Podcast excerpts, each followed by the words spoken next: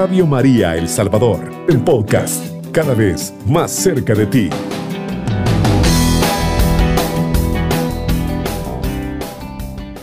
Vamos a compartir un lindo tema que espero sea de edificación para todo aquel que nos esté escuchando en el país y fuera de nuestro país. Pero antes quiero invitarle a que nos pongamos en sintonía, que nos pongamos en la presencia de Dios para que todo lo que vayamos a compartir, todo lo que vayamos a aprender en este día sea de bendición para mí, para usted y para todos aquellos que van a escuchar este programa. En el nombre del Padre y del Hijo y del Espíritu Santo. Amén. Amado Padre, en esta tarde pedimos la gracia de tu Espíritu, que sea tu Espíritu Santo quien toque nuestro corazón, quien ilumine nuestro pensamiento y que tu palabra, Señor, llegue a cada corazón, especialmente, Señor, aquel que más necesitado está de ti. Pedimos la intercesión de la Virgen María para que nos acompañe, nos dé oídos de discípulo y sea ella quien nos ayude a comprender y a confiar en la palabra de Jesús. Padre, todo te lo pedimos en el nombre de Jesús. Amén y amén. Sean todos bienvenidos. Mi nombre es Luis Ernesto. Les saludo desde Santa Ana, desde parroquia San José Obrero en Santa Ana. Y quiero compartir, pues, de entrada el nombre de este programa. Nosotros, bueno, hace un par de años teníamos con unos amigos acá, siempre de Santa Ana, un programa llamado Jóvenes Hablando de Cristo. Esto se, estamos hablando hace, ¿qué? Seis, siete años quizás, en donde compartíamos una serie de temas, pues enfocados en la juventud y compartir también eh, un bloque, llamémoslo así, de, de catequesis. Pero después de tanto tiempo, pues la radio y principalmente Dios nos ha dado la oportunidad de volver a estar acá en línea y sobre todo evangelizando y llevando, como lo, como lo ha dicho la hermana hoy, este, este bonito tema que es una palabra de amor. ¿Por qué quiero comenzar con una palabra de amor? Porque hoy vamos a compartir y a conocer un poco sobre la Sagrada Escritura. ¿Por qué? Porque la palabra de Dios es ahí, está dentro de nosotros, dentro de nuestra casa y muchas veces la dejamos olvidada. Así que, como eh, le dije que el programa se llamaba Jóvenes Hablando de Cristo, pues en esta nueva temporada nosotros pues ya no estamos tan jóvenes, pero hoy el programa se llama Y seguimos hablando de Cristo. ¿Por qué? Porque a pesar de los años, a pesar de las etapas que vamos marcando en nuestra vida, nosotros seguimos hablando de Cristo. Así que sea bienvenido a este programa, espero nos sintonice cada miércoles a partir de las 4.10 de la tarde. Cada 15 días vamos a estar compartiendo una serie de temas que van enfocados en nuestra realidad. Una serie de temas que vamos a compartir y aprender un poco sobre Dios, sobre lo que la iglesia nos enseña. Y hoy vamos a hablar un, poco sobre la Sagrada Escritura. ¿Y qué podemos hablar de Sagrada Escritura? Bueno, pues que es como tal Biblia, como la conocemos, pues es un conjunto de libros. Pero para nosotros los cristianos va más allá de un conjunto de libros. Leemos definido como palabra de Dios, pero también como la historia de la salvación. ¿Y por qué hablamos de la historia de la salvación? Porque en la Sagrada Escritura está todo lo que nosotros pues debemos de saber como cristianos, como todo aquel feligrés o como toda aquella persona seguidora de Jesús debe conocer qué es lo que cree. Y dentro de este libro, dentro de esta palabra, no, es únicamente una historia como una fantasía, un cuento, una leyenda, algo que nos cuentan, sino que ahí se encuentra realmente lo que nosotros creemos. Aquella persona que esperaban, todo aquel pueblo esperando al Mesías, nosotros ya lo conocemos y lo conocemos a través de la Sagrada Escritura, a través de esa palabra que fortalece, que nos anima y que muchas veces Dios nos habla ahí y sobre todo Dios nos responde. Por eso quiero invitarle que en el tercer bloque comparta un testimonio si Dios le ha hablado. Desde ya le digo, yo soy una de las personas que siempre recomienda leer la Sagrada Escritura porque a mí principalmente como testimonio Dios me ha respondido, no una, no dos, sino que varias veces. Y esto lo he compartido para gloria de Dios porque Dios sí responde a través de la Sagrada Escritura.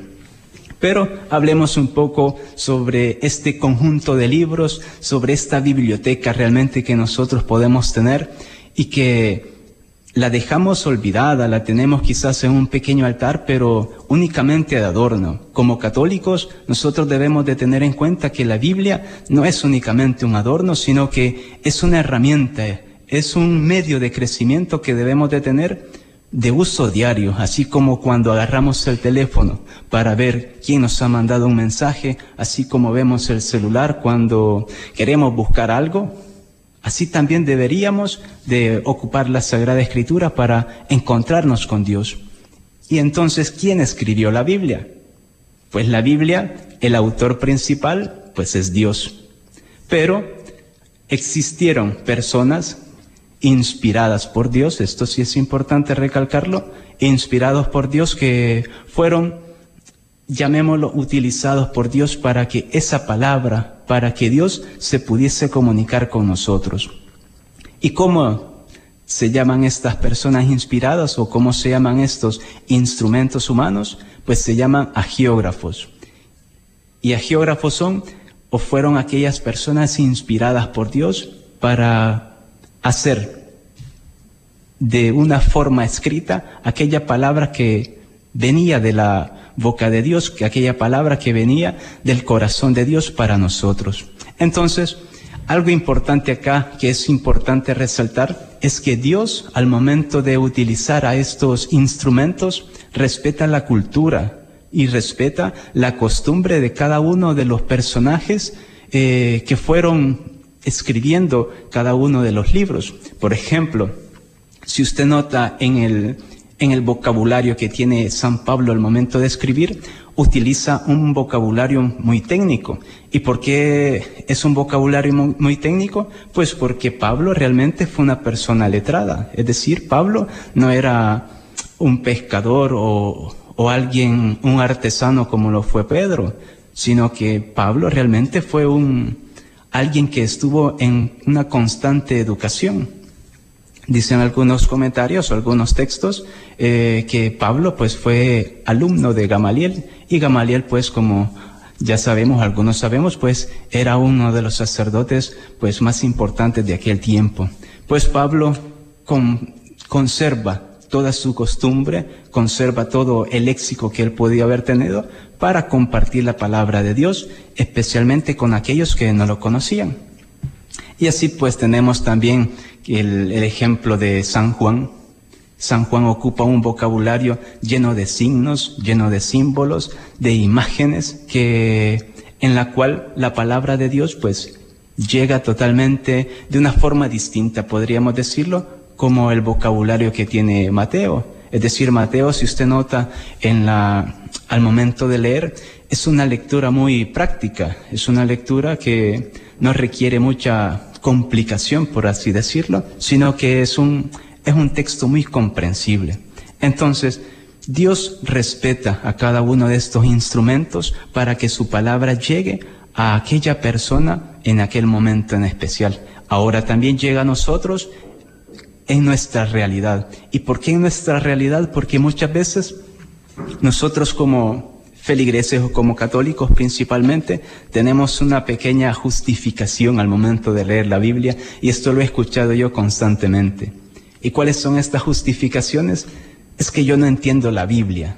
Es que yo no sé cómo leer la Biblia. Pues ahora le voy a compartir un par de tips que le van a, ayudar a comprender un poco y a darse cuenta de que Dios le va a hablar a través de su palabra, a través de la Sagrada Escritura, independientemente usted sea una persona profesional o usted haya llegado únicamente a tercer grado. ¿Por qué le digo esto? Porque he tenido la oportunidad de vivir retiros en donde las personas que, que han compartido ese retiro eran personas que no tenían una una formación académica profesional y ellos mismos contaban que a lo más que habían llegado pues era a tercer grado. Y pero tenían un discernimiento de la palabra de Dios muy profundo. Es decir que Dios mm, no se basa únicamente en cargos académicos para que logramos comprenderlo, sino que Dios nos habla en nuestra realidad, en nuestro ambiente y en las costumbres y en la cultura que nosotros, pues en la que nosotros estemos. Por eso Dios respeta a los escritores, Dios respeta las costumbres y Dios nos va a hablar a través de su palabra. ¿Cómo se escribió la Biblia? Esta es otra pregunta que puede ser que nos hayamos hecho, pero que mm, hoy ya nos han respondido, pero o quizás nunca nos hemos preguntado cómo se escribió la Biblia. Algo importante acá es que al inicio todo era por tradición oral, es decir, todo era una enseñanza de, de voz a voz. Entonces, la palabra de Dios fue de generación en generación, pero de una forma oral.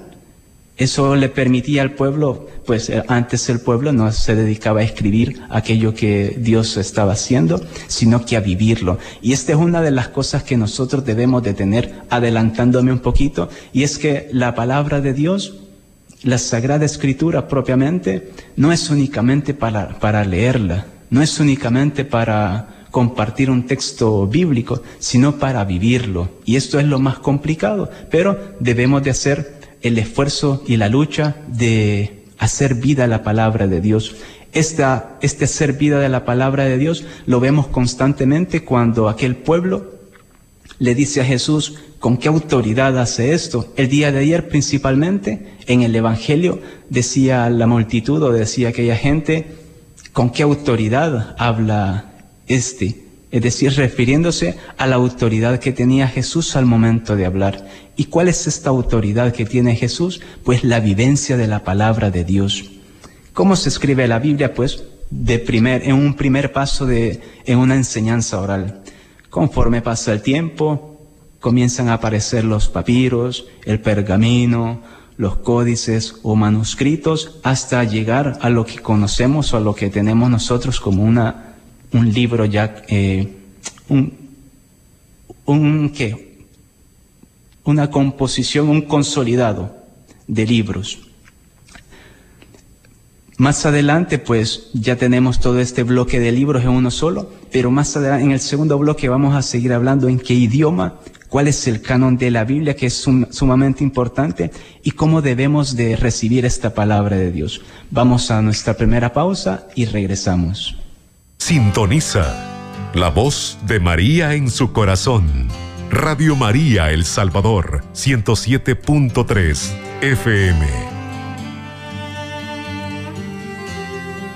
Seguimos hablando sobre la Sagrada Escritura y en especial una palabra de amor. Una palabra de amor que muchas veces nos cuesta encontrar. A veces estamos envueltos en una sociedad llena de ruido y buscamos constantemente escuchar palabras de aliento, palabras que nos consuelen.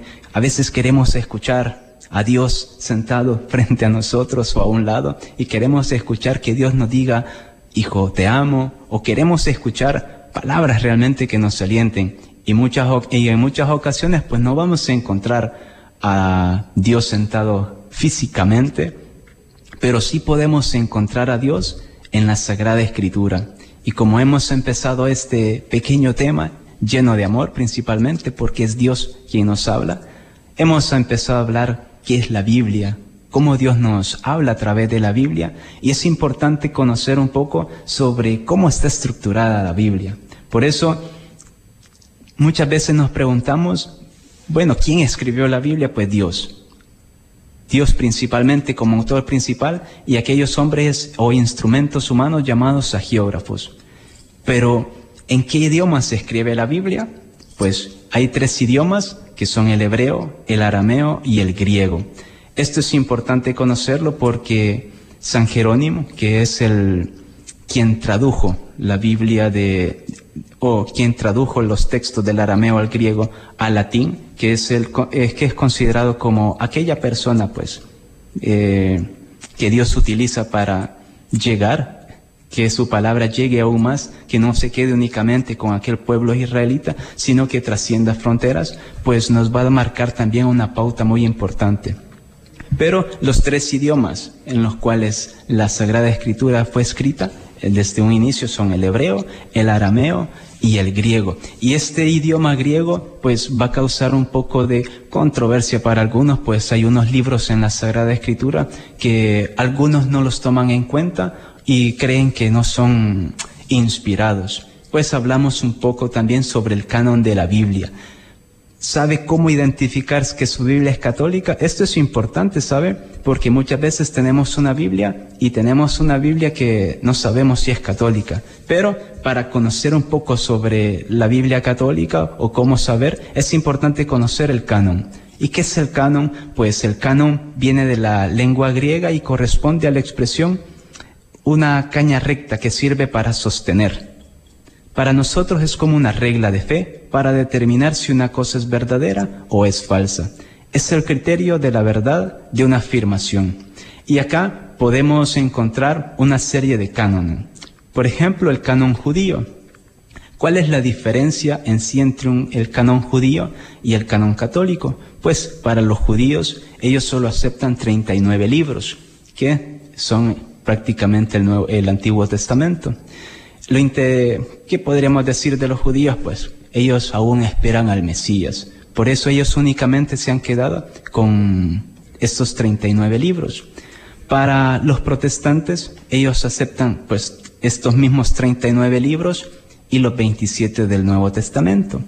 ¿Cuál es la, la diferencia entre el canon católico? Pues que nosotros, para nosotros, son 73 libros. 46 libros del Antiguo Testamento y los 27 libros del Nuevo Testamento. Esto es importante porque dentro del canon existe lo que se le llama protocanónicos, los libros protocanónicos. ¿Y cuáles son estos libros protocanónicos o qué son?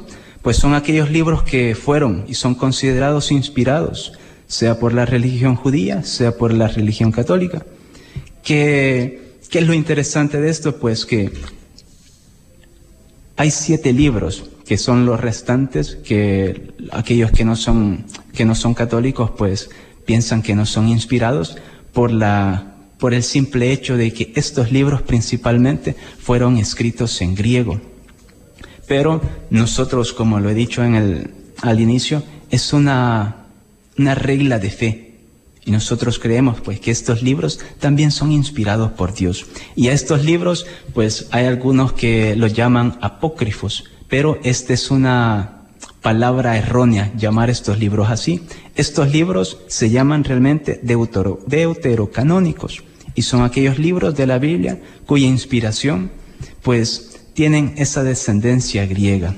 ¿Y cuáles son estos libros? Pues Tobías, Judith, la sabiduría, el eclesiastés, Baruch y la primera y segunda de Macabeos. Y hay fragmentos que también tiene el libro de Daniel y el libro de Esther. Pero dentro de este canon es importante saber cómo identificar si nuestra Biblia realmente es católica. Por eso le invito a que si usted tiene una Biblia católica, pues lo más fácil para identificar es que existe una aprobación eclesiástica. ¿Y qué significa esto? Pues en la segunda o tercera página de su Biblia usted va a encontrar un pequeño texto, un pequeño sello, pues, y una pequeña aprobación. Esta aprobación es de un obispo y en su Biblia tiene que decir nihil obstat y es la autorización de un, de un obispo para imprimirla. Esta es una de las características, pues, muy importantes para identificar si una Biblia es católica.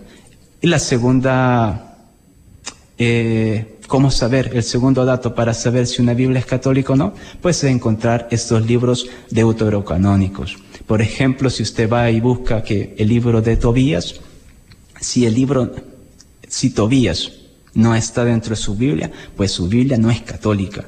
¿Cuál es el problema de que sea o no sea católica? Pues una, que habrán libros que le hacen falta a su Biblia. Y segundo, pues que prácticamente está incompleta.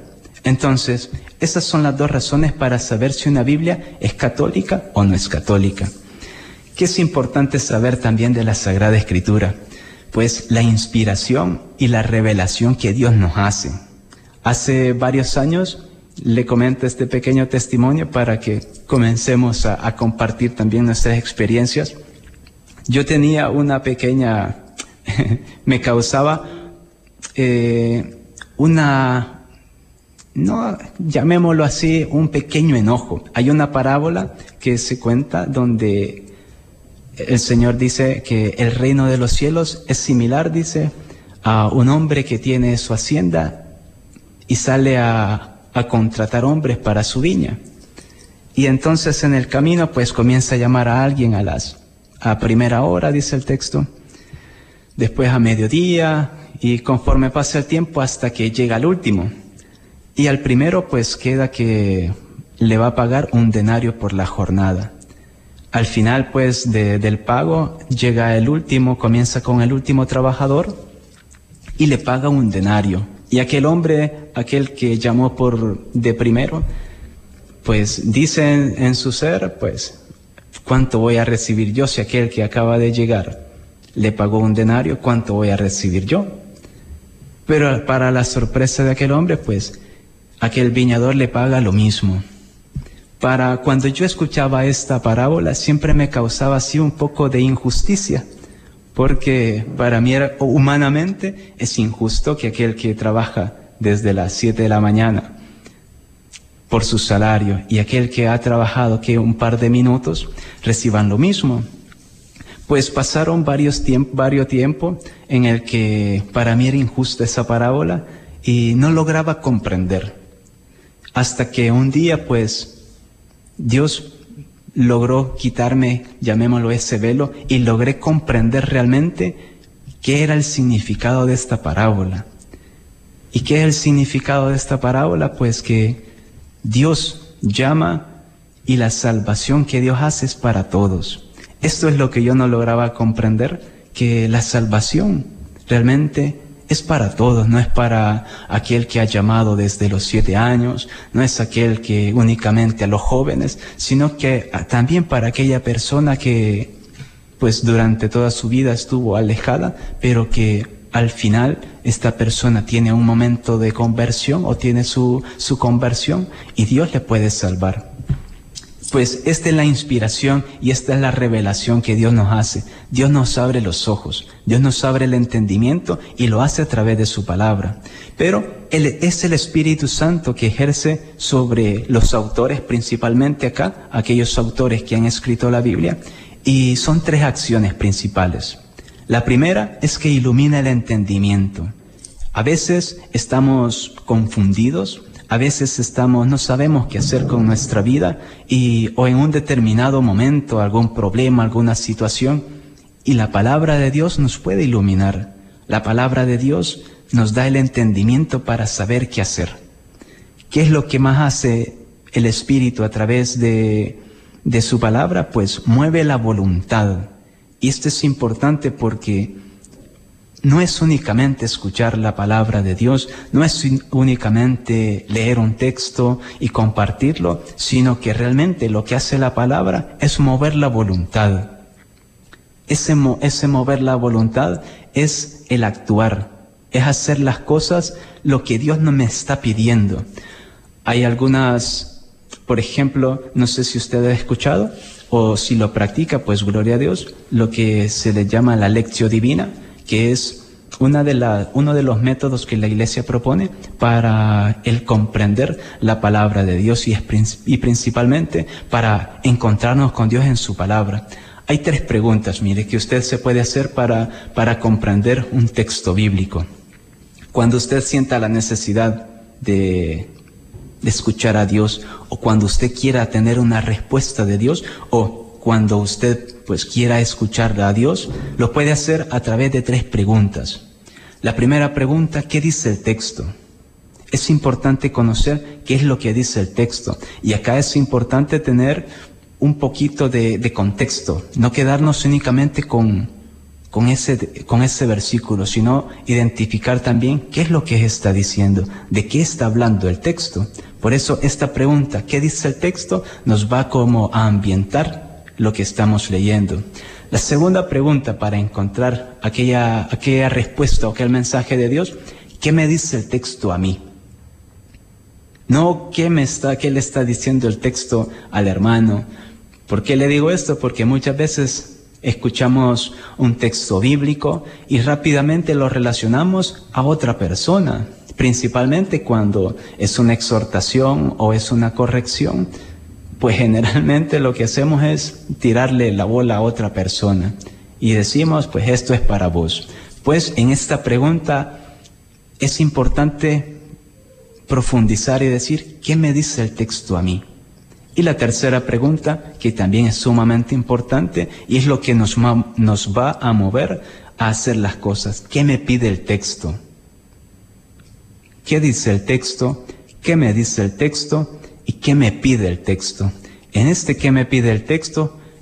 Es Dios a través de su Espíritu quien va a mover nuestra voluntad a hacer las cosas.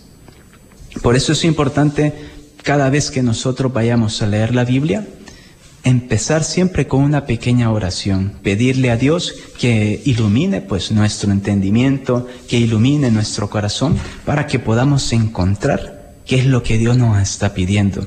¿Por qué le digo esto? Porque muchas veces tenemos eh, el pequeño error de únicamente leer solo por leerla. Pero en el tercer bloque vamos a dar unos pequeños tips para comprender un poco la Sagrada Escritura y cómo recoger nuestro espíritu para encontrar esa palabra de amor que Dios tiene para nosotros. Vamos a nuestra siguiente pausa y regresamos. Radio María El Salvador le acompaña 24 horas, 107.3 FM. Continuamos hablando sobre una palabra de amor, una palabra de amor que Dios tiene para nosotros y que comparte con nosotros cada día, principalmente para todos aquellos que podemos dedicar un momento a través de la Sagrada Escritura. Hoy compartimos un pequeño tema sobre esta palabra de amor que está allí, en nuestra casa, en nuestra habitación y pues principalmente en este libro llamado Biblia. Una palabra que puede motivarnos a comunicarnos con Dios y sobre todo también edificar a los demás. ¿Qué es importante conocer sobre la Biblia? Pues diversos aspectos. Una de las cosas que es importante y que muchas veces llegamos a preguntarnos, ¿en qué orden conviene leer la Biblia? Le comento esto porque muchas veces cometemos un pequeño error y tenemos la voluntad y el deseo de, leer la Biblia y lo más fácil es empezar sobre el Génesis. ¿Cuál es el, uno de los problemas que encontramos al leer acá? Es que llegamos a aburrirnos. Y le digo esto porque pues yo cometí ese pequeño error en donde comencé con el Génesis.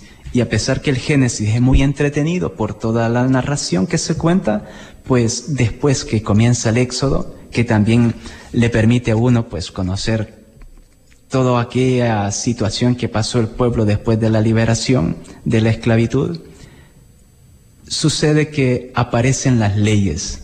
Y dentro de las leyes pues comienza una lectura un poco árida, un poco áspera que nos va desmotivando y se vuelve un poco más pesada cuando entramos al libro de los números.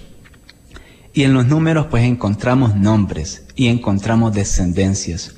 Pues cuando si llegamos a cometer ese pequeño error de empezar con el Génesis, nos vamos a aburrir ¿Qué es lo que recomienda la Iglesia y cuál es el orden que deberíamos de tomar en cuenta para leer la Biblia?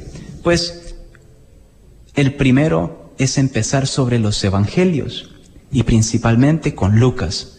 ¿Por qué con Lucas? Pues Lucas es el único autor que habla sobre la infancia de Jesús, a, a pesar que son textos o capítulos muy pequeños sobre la infancia de Jesús, pues es el único que habla sobre la infancia. Después de los evangelios es importante seguir con los hechos de los apóstoles, pues acá hablamos sobre qué es lo que pasó todo aquel pueblo después de la muerte, después de la resurrección de Jesús, y es importante conocer qué es lo que pasó con la iglesia. Después se pueden leer algunas cartas, algunas cartas cortas de San Pablo, de ahí podemos regresar a los libros históricos, a los libros poéticos, y hablar un poco sobre los profetas. ¿Por qué le comento esto? Porque el corazón del Evangelio, pues, o el corazón de la Sagrada Escritura son los Evangelios. Y en los Evangelios conocemos al autor principal. al autor de la salvación. Cuando nosotros conocemos quién es el autor o de qué se está hablando durante toda la Biblia, pues ya tenemos una idea. Cuando ya comenzamos a hablar sobre el libro de los profetas, que los profetas pues hablan sobre la venida del Mesías, nosotros ya conocemos de quién es el Mesías. Otro error es empezar con el Apocalipsis. Muchos tienen el deseo de empezar y conocer qué habla el Apocalipsis. Pues el Apocalipsis de entrada le comento que es un género literario. Y este género literario pues tiene la...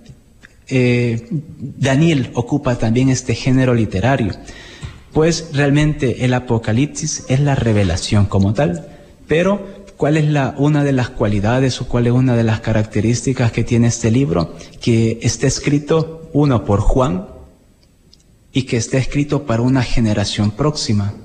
Es decir, que todo el Apocalipsis está lleno de símbolos, está lleno de signos y de figuras que únicamente entendían los israelitas. por ejemplo, eh, el Cordero. ¿Quiénes eran los únicos que sabían sobre el Cordero? ¿O a quién se refería el Cordero? Pues a Jesús.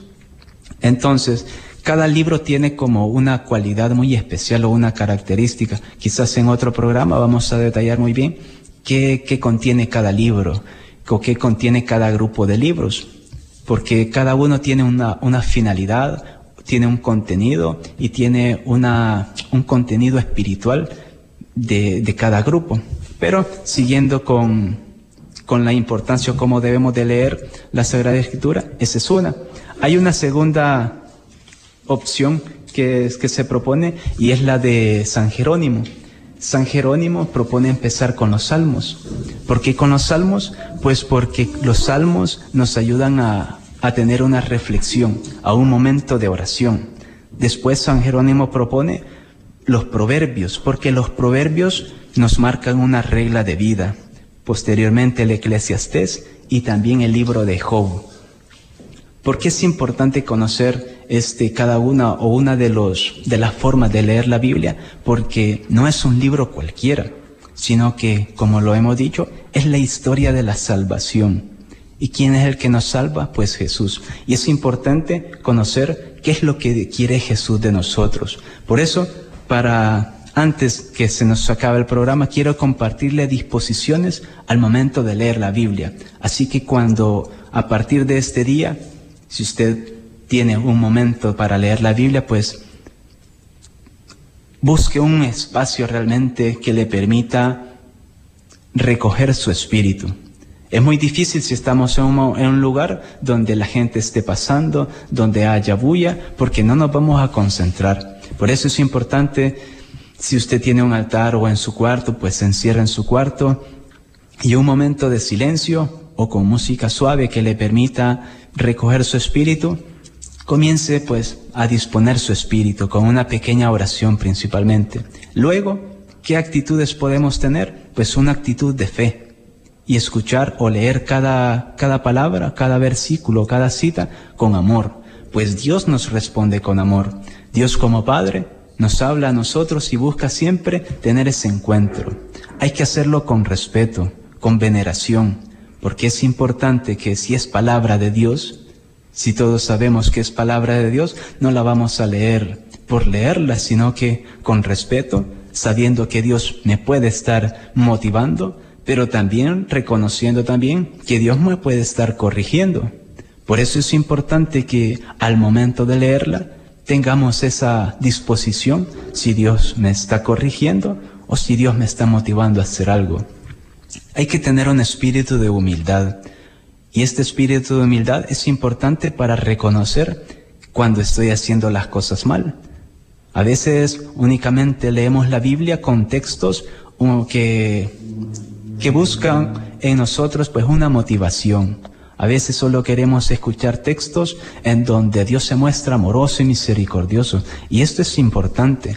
Pero hay textos también donde el Señor pues nos corregirá el Señor también va a exhortarnos a que también nosotros tengamos una conversión en nuestra vida. No podemos estar únicamente escuchando o teniendo palabras únicamente bonitas que para nosotros pueden ser bonitas y que solo estar escuchando que Dios me ama, pero también en el amor de Dios corrige a sus hijos. Y es importante tener ese espíritu de humildad para reconocer que Dios también me puede estar, como decimos, regañando.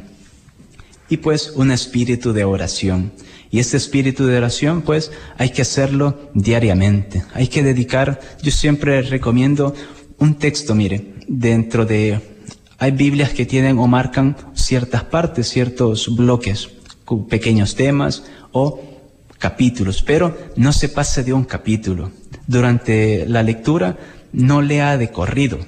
¿Por qué le digo esto? Porque a veces queremos leer rápido y queremos, queremos acabar toda la lectura de la Biblia, pues en el tiempo más corto que podamos tener. Pero no se trata de leer por acabarnos la Biblia, sino de encontrarnos con Dios. Hay que leer despacio, procurando entender lo que Dios me puede estar diciendo, meditando y entendiendo que Dios me puede estar hablando realmente. Segundo, procurar un ambiente de silencio. Y tercero, no leer muchas páginas. Lo que estamos diciendo es decir, procurar encontrarnos con Dios a través de su palabra. Esta palabra muchas veces nos nos está buscando. Y somos nosotros los que nos cerramos porque no queremos abrir, abrir una Biblia. Por eso hoy en esta tarde, pues yo quisiera motivarle a usted a que si tiene su Biblia, pues que la lea. No se quede únicamente en escuchar, sino que también hay que poner de nuestra parte y decir, hoy voy a leer, hoy quiero encontrarme con Dios.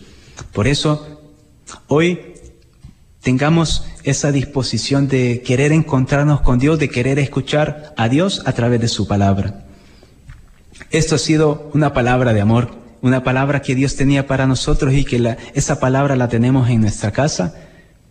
No, no, no leamos quizás último tips o consejo que usted pueda querer agarrar en esta tarde. No lea la Biblia de su teléfono celular. Si usted tiene una Biblia, pues de la Biblia.